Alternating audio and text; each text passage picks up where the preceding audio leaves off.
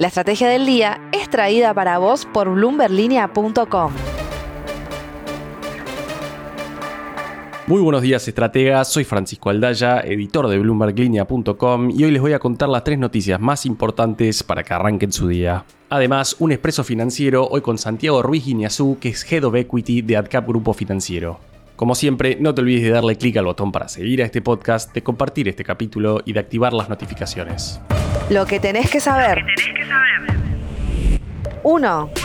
Y ahora Mariano Espina nos va a comentar algunos de los artículos más importantes que los diputados votaron ayer de la ley Omnibus. Adelante Mariano. Este martes se levantó la sesión de la ley de bases o ley Omnibus en la Cámara de Diputados. Esto implica que el proyecto vuelve al trámite ordinario en comisiones como si no hubiese recibido sanción alguna. Es decir, queda anulada la aprobación en general del pasado viernes y también los artículos que se habían aprobado este martes. ¿Cómo se llegó a esta situación? Por lo frágil de los acuerdos alcanzados por la Libertad Avanza, que llegó al recinto sin haber acordado temas centrales con los gobernadores. Tras una serie de rechazos a las delegaciones de facultades y previo a que se discuta las privatizaciones de empresas, se llamó un cuarto intermedio y allí se tomó la decisión. Javier Milei recibió de Israel la noticia sobre esta dura derrota política que marcará un precedente en la relación entre el gobierno y oposición. A través de un comunicado señaló a los gobernadores que tomaron la decisión de destruir la ley de bases artículo por artículo hora después de acordar acompañarla. 2. El gobierno argentino está trabajando para cerrar la visita al país de Elon Musk en marzo en el marco de una cumbre de empresas tecnológicas. Así lo confirmó a Bloomberg Línea en un mensaje de texto el propio presidente Javier Milei desde Israel, donde se encuentra por motivo de un viaje oficial. Musk, que también fue a Israel hace poco, le había dicho a Milei en diciembre que tenía ganas de colaborar en la defensa de las ideas de la libertad y el propio empresario había expresado sus ganas de venir al país. Aunque aún no hay nada escrito en piedra, Musk viene demostrando interés de expandir sus negocios en América Latina, incluyendo la apertura de una Gigafactory de Tesla en México y el desembarco de Starlink en Argentina, después del decreto desregulador de Milley. Recordemos que Musk ya tiene negocios indirectamente en la Argentina porque le compra litio a empresas que producen en el país. 3.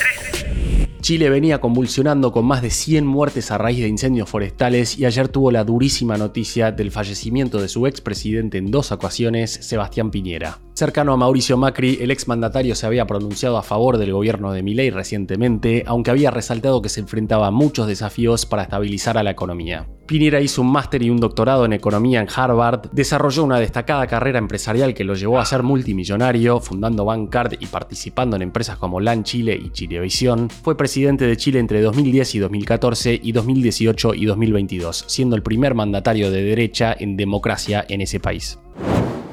Antes de pasar al expreso financiero, veamos rápidamente cómo van a abrir hoy los mercados. El S&P Merval cayó 3,6% ayer, fue una jornada mixta para las acciones argentinas en Wall Street, con subas de hasta 6% para Corporación América Airports y bajas de hasta 3,6% para Mercado Libre.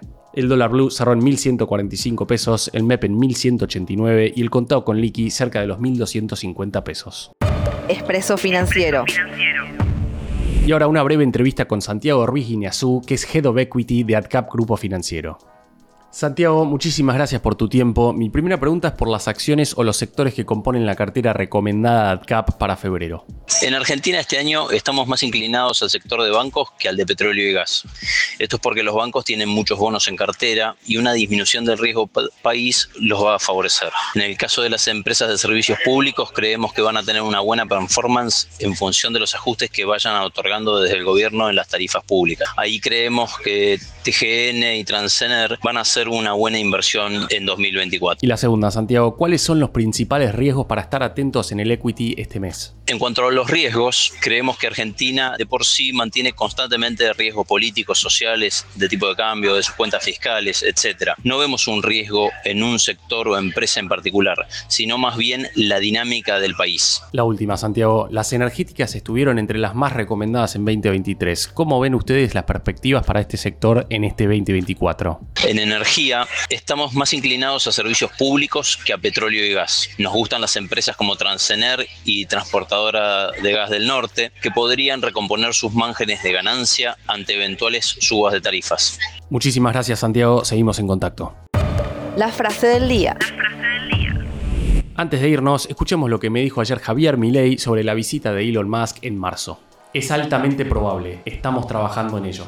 Veremos si se concreta esta cumbre tecnológica en Buenos Aires en marzo.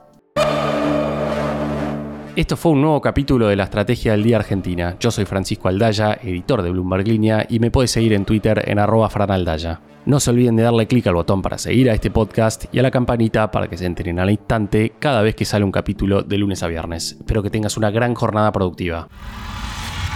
Esto fue La Estrategia del Día Argentina, escrito y narrado por Francisco Aldaya. Producido por Arturo Luna y Daniel Hernández. Que tengas un día muy productivo.